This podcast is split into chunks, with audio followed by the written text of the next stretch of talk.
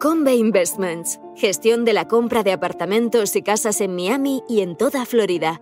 En Convey nos encargamos de todos los trámites para que usted no tenga que preocuparse de nada. Es una inversión sólida, con seguridad jurídica y que ofrece un elevado rendimiento.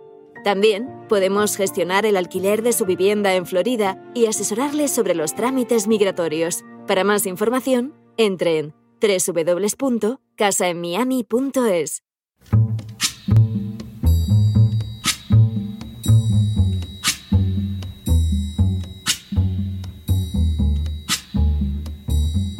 La voz con César Vidal, desde el exilio. When the night has come and the land is dark and the moon is the only light we'll see. No, I won't be afraid.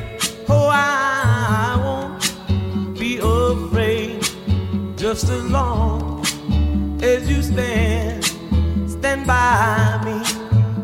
muy buenos días, muy buenas tardes, muy buenas noches y muy bienvenidos a esta primera singladura de la novena temporada de La Voz.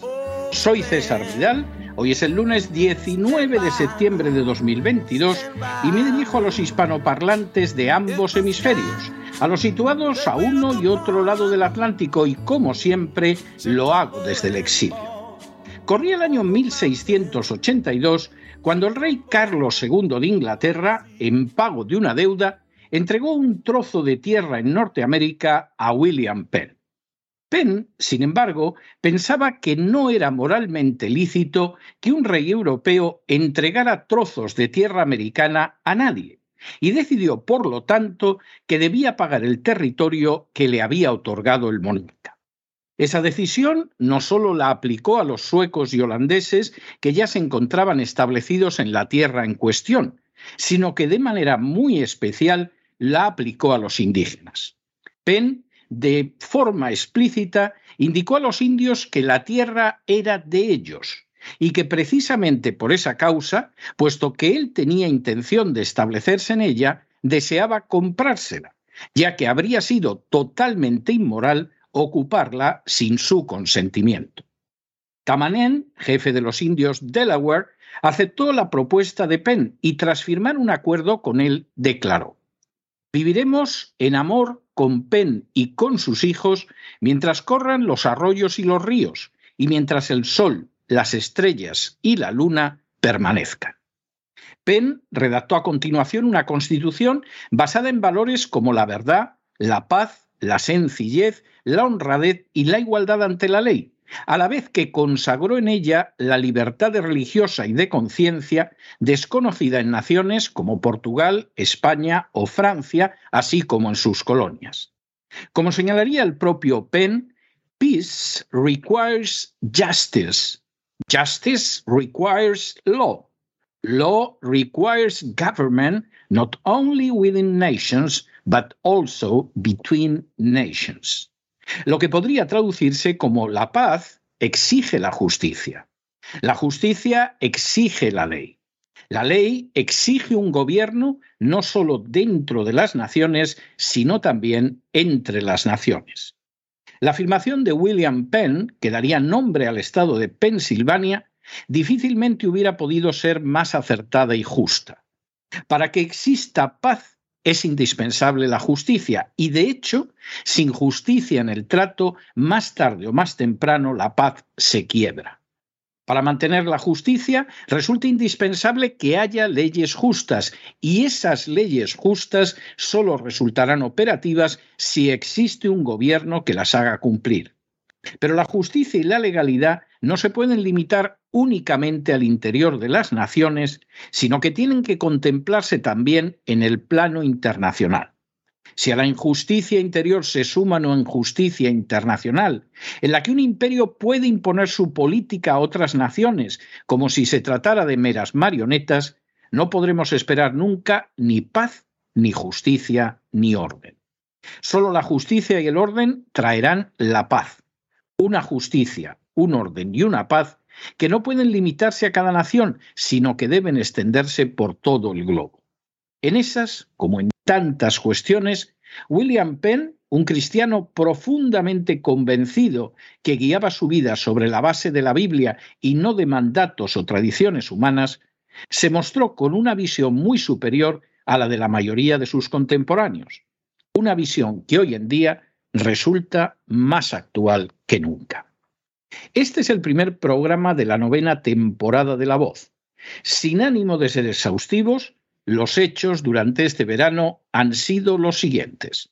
Primero, con un calor intenso, pero semejante e incluso inferior al de otros veranos, se atribuyeron los grados y los incendios al calentamiento global. Como una de las medidas contra ese supuesto calentamiento, el gobierno español recomendó ir sin corbata. Segundo, de manera bien significativa, en España los incendios coincidieron con una nueva normativa legal que permitía colocar parques eólicos con años de anterioridad en las zonas asoladas por incendios. Tercero, de manera no menos significativa, un número considerable de ucranianos abandonó España alegando que el coste de la vivienda y la dificultad para encontrar empleo los obligaba a regresar a su país no deja de ser significativo que la Ucrania en guerra les resultara más atractiva que España. Cuarto, distintas instancias judiciales en España exigieron del Ministerio de Hacienda que revelara la cuantía de los bonus que percibían los funcionarios de la agencia tributaria. Hasta la fecha, el Ministerio de Hacienda no ha obedecido ninguna de las órdenes judiciales en este sentido. Quinto, Mientras, durante el verano se fueron sumando las sentencias contra inspectores de Hacienda juzgados por corrupción y se publicó que la media de bonus que perciben los funcionarios de la agencia tributaria es de 30.000 euros al año. Esa cantidad no es devuelta jamás si finalmente las pretensiones de los buscabonus de la agencia tributaria son desmentidas por la Administración de Justicia. Sexto, la cantante Shakira manifestó su decisión de enfrentarse con la agencia tributaria española que tiene la pretensión de despojarla de millones de euros.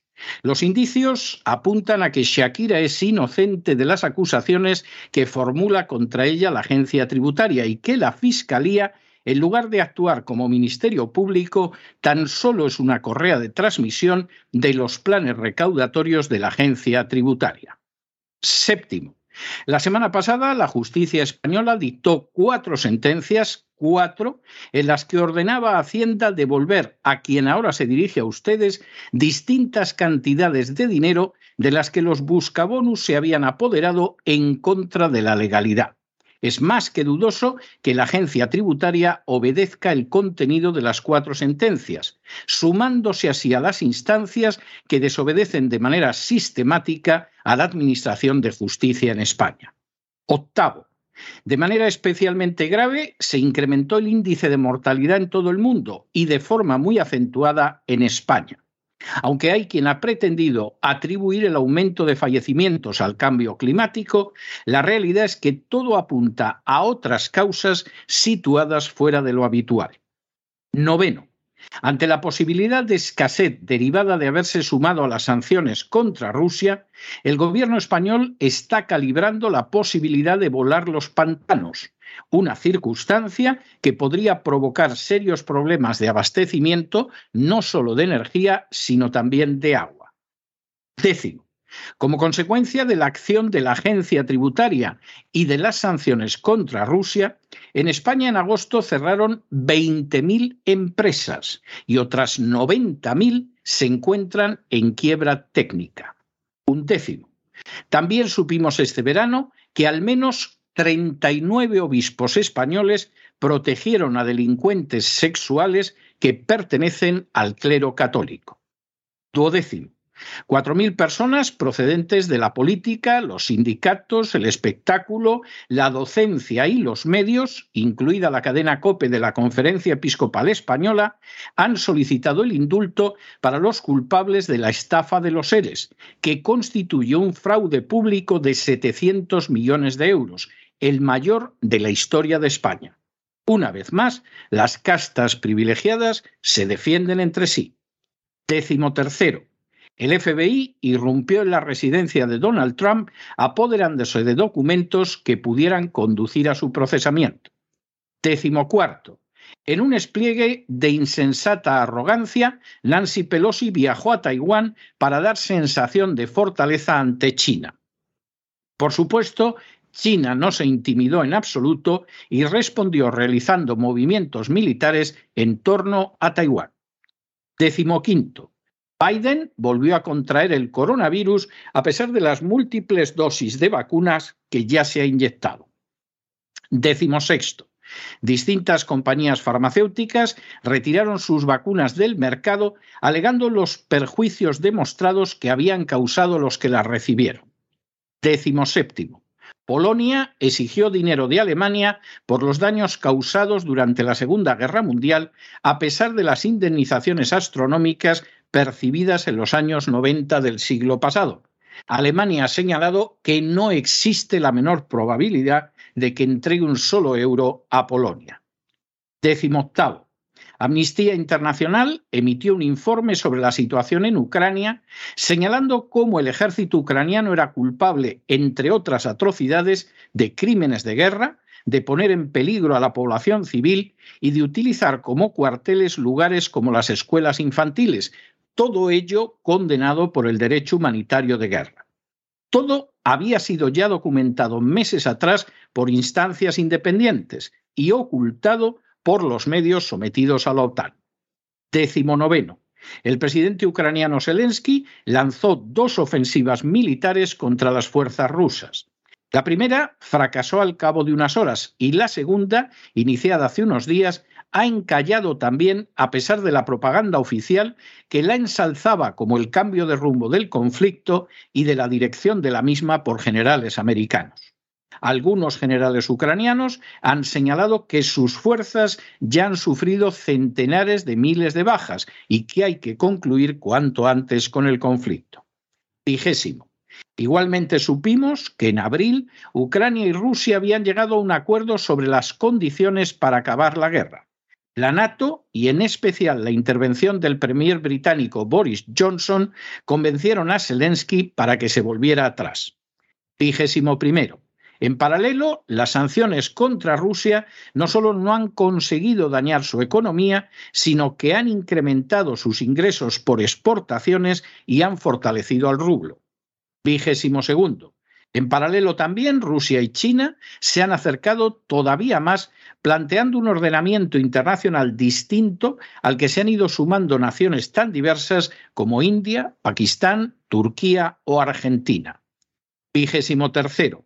En paralelo también, la inflación se ha disparado en Norteamérica y todavía más en la Unión Europea, aunque los golpes mayores los está recibiendo una economía europea a la que el apoyo de las sanciones contra Rusia ha sumido en una crisis creciente. El euro, por ejemplo, ha descendido hasta situarse a la par con el dólar. Vigésimo cuarto. En paralelo también se han multiplicado las manifestaciones en Europa exigiendo la salida de la OTAN, el fin de las sanciones contra Rusia y el final de los gobiernos sometidos a una política que daña a las poblaciones europeas. Con razón, esas poblaciones europeas temen un invierno de frío, desempleo, hambre y miseria. Vigésimo quinto. En paralelo también, la Unión Europea ha decidido sancionar a Hungría, cuyo presidente Víctor Orbán se ha mantenido independiente de las imposiciones de la agenda globalista y ganó hace unos meses la reelección de manera aplastante, a pesar de tener en contra, entre otros, a la izquierda mundial, a la derecha globalista, a la OTAN y a las organizaciones de George Soros. Sexto. Fallecieron dos iconos históricos como Mikhail Gorbachev y la reina Isabel II.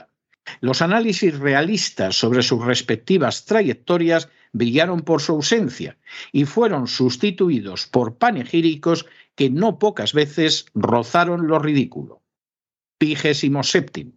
Cuba estrechó los lazos con la agenda globalista existentes desde hace tiempo mediante el impulso a una normativa educativa que incluye la ideología de género y la represión de aquellos que la rechacen, lo que previsiblemente tendrá un impacto muy negativo sobre la escasa tolerancia religiosa que existe en la isla.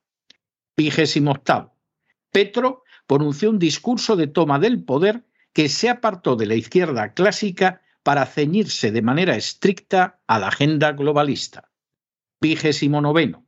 De manera extraordinariamente valiente y acertada, el pueblo de Chile rechazó el proyecto de constitución globalista, dejando de manifiesto que es posible derrotar a su agenda.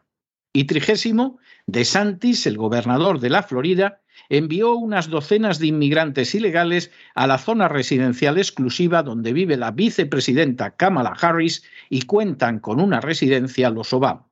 Inmediatamente se declaró la situación de emergencia, ya que al parecer unas docenas de inmigrantes son intolerables para aquellos que han impulsado una política que ha permitido entrar ilegalmente en Estados Unidos a millones de ilegales desde que Biden llegó a la Casa Blanca. Cuando se contempla lo que está siendo este verano, no se puede evitar tener la sensación de que las cosas no han ido a mejor e incluso de que nuevas nubes se han ido concentrando sobre el horizonte. Los gobernantes consideran que pueden seguir viviendo a costa del pueblo y actuando como simples correas de transmisión de las castas privilegiadas. Las castas privilegiadas de la banca, las industrias energéticas, de la Iglesia Católica, las grandes compañías, de los partidos a los sindicatos, de los lobbies gays a los feministas, han aprovechado la crisis económica provocada por la imposición de sanciones a Rusia para avanzar criminalmente su agenda a costa de los indefensos ciudadanos. La agencia tributaria ha seguido siendo expuesta por la Administración de Justicia no solo con sentencias judiciales contrarias, sino también con la condena penal de sus buscabonus, buscabonus cuyos bonus la Administración de Justicia ha ordenado que sean finalmente revelados. La agenda globalista ha continuado pugnando por imponer su programa criminal sobre el conjunto del globo, mostrando un especial enconamiento en el caso de Hispanoamérica, pero cosechando una derrota resonante en Chile. La crisis económica va camino de convertirse en un fenómeno mundial que de forma reveladora no está afectando a Rusia y a los países como China e India que se han negado a apoyar las sanciones incluso en Estados Unidos, a pesar de las enormes ganancias que el complejo militar industrial está obteniendo en la guerra de Ucrania, no se puede controlar la inflación. Y Europa se balancea al borde del abismo gracias al sometimiento servil de sus dirigentes ante la agenda globalista y los dictados de la OTAN. A pesar de todo, Hoy, lunes 19 de septiembre, comienza la novena temporada del programa La Voz. La razón para que así sea es que la voz ha sido apoyada en una campaña de crowdfunding por ustedes que la escuchan a diario y que votan su permanencia a uno y otro lado del Atlántico. La razón para que así sea es que es la voz de los que no tienen voz y está dispuesta a seguir relatando lo que nadie o casi nadie se atreve a relatar. La razón para que así sea es que la voz tiene que dar voz a los desempleados cuyas cifras son mentidas descaradamente, ya que su número sigue aumentando en España y en otros países. La razón para que así sea es que la voz tiene que dar voz a unas poblaciones endeudadas de manera irresponsable y a veces incluso criminal por parte de los más diversos gobiernos, con unas cargas que pesarán sobre sus hijos y sus nietos. La razón para que así sea es que la voz tiene que dar voz a los cansados y hartos de no ser escuchados por los favorecidos y privilegiados del sistema. La razón para que así sea es que la voz tiene que dar voz a los enfermos, a los pensionistas, a los dependientes y a los necesitados de los que nadie se ocupa y cuya realidad ocultan las instancias oficiales y los medios. La razón para que así sea es que la voz tiene que dar voz a la realidad que nunca se cuenta sobre esos poderes que van más allá de los partidos y que incluyen a los sindicatos, a las confesiones religiosas, al sistema financiero y a empresas privilegiadas. La razón para que así sea es que la voz tiene que dar voz a la verdad sobre un panorama internacional cuyos horribles secretos se ocultan, esconden y tergiversan entre sombras, silencios y mentiras. La razón para que así sea es que existe un terrorismo islámico que se apoya en la descontrolada inmigración en Occidente y que los poderes públicos en general, en lugar de defender la libertad, prefieren perseguir a los que dicen la verdad acusándolos de islamofobia. La razón para que así sea es que la inmigración ilegal no es un fenómeno espontáneo, sino que obedece a una agenda cuya finalidad es acabar directamente con las sociedades libres de Occidente. La razón para que así sea es que la presente generación se juega seguir viviendo en una sociedad libre o desaparecer en un marasmo de totalitarismo. La razón para que así sea es que buena parte de los medios de comunicación no son sino correas de transmisión de intereses que resultan totalmente contrarios a la libertad y el bienestar de los ciudadanos, es decir, no son más que furcias mediáticas. La voz no ha dependido jamás de publicidad institucional y nunca se ha inclinado, se inclina o se inclinará ante poderes políticos, religiosos o sindicales a fin de convertirse en un instrumento más o menos directo de su propaganda.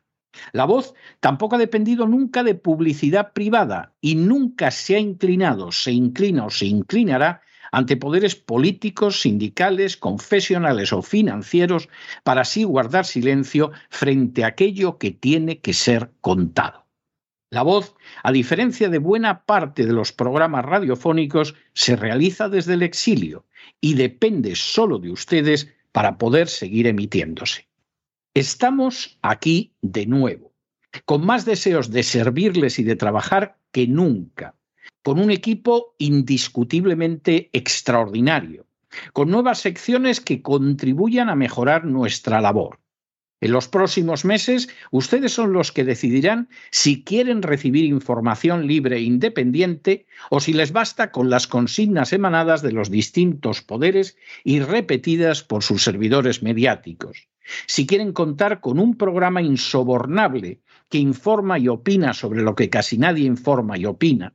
Si quieren conocer la realidad o prefieren mirar para otro lado limitándose a protestar si quieren de corazón lo mejor para sus naciones o se limitan a quejarse sin mover un dedo.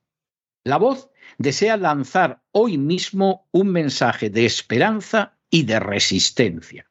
No vamos a engañarlos anunciando que la realidad va a mejorar o que de todos los problemas se saldrá con facilidad.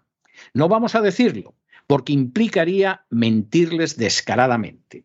Sin embargo, sí deseamos señalar que no nos inclinaremos ante el poder, que no rendiremos culto a las imágenes elevadas por los fuertes, que no incurriremos en la idolatría del dinero o de la popularidad. Por el contrario, seguiremos siendo fieles a nuestro compromiso con la verdad, con la libertad y con la justicia. En cualquiera de los casos, pase lo que pase, no doblaremos la rodilla, no inclinaremos la cabeza, no rendiremos culto a los ídolos levantados por los poderosos. Más bien, continuaremos relatándoles lo que nadie o casi nadie les cuenta. Desde aquí los invitamos a que tampoco ustedes se dejen llevar por el miedo, porque si el miedo los atenaza, quedarán ustedes paralizados, no sabrán reaccionar, se convertirán en ovejas e incluso se verán lanzados a la violencia contra sus semejantes si así les conviene a los grandes manipuladores y a sus lacayos. Por lo tanto, no se dejen amedrentar. Mantengan la cabeza fría y el espíritu en calma por el bien de ustedes y de sus familias y confíen en Dios. En ese empeño, la voz y su equipo no los abandonará. Nosotros, mientras nos sea posible, seguiremos cumpliendo con nuestro deber sin permitirnos un solo momento de descanso. Así será mientras ustedes nos escuchen y mientras Dios nos dé medios y fuerza para cumplir con esa misión. De momento, tal y como nos comprometimos con ustedes al final de la octava temporada, el programa La Voz ha reanudado sus emisiones y así seguirá siendo Dios mediante hasta el final de la temporada presente. Como señaló acertadamente William Penn, solo la paz basada en la justicia y en la libertad de conciencia puede ser aceptable. Y solo las leyes y los gobiernos que buscan establecer una paz basada en la libertad y la justicia son realmente legítimos tanto en el plano nacional como en el internacional. Por ello, solo aquellos que sepan ver más allá de lo que las castas privilegiadas, políticos y las furcias mediáticas anuncian, tendrán alguna posibilidad de enfrentarse a los difíciles tiempos que corren en pos de la verdad, de la paz, de la libertad y de la justicia.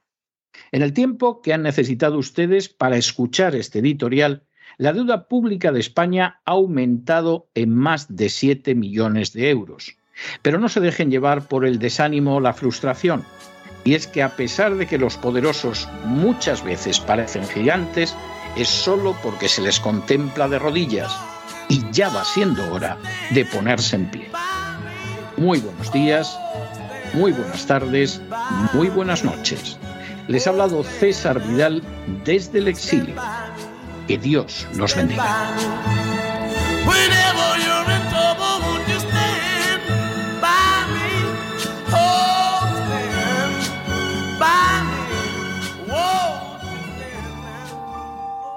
Esta sección está patrocinada por crowdfunding con el siguiente mensaje.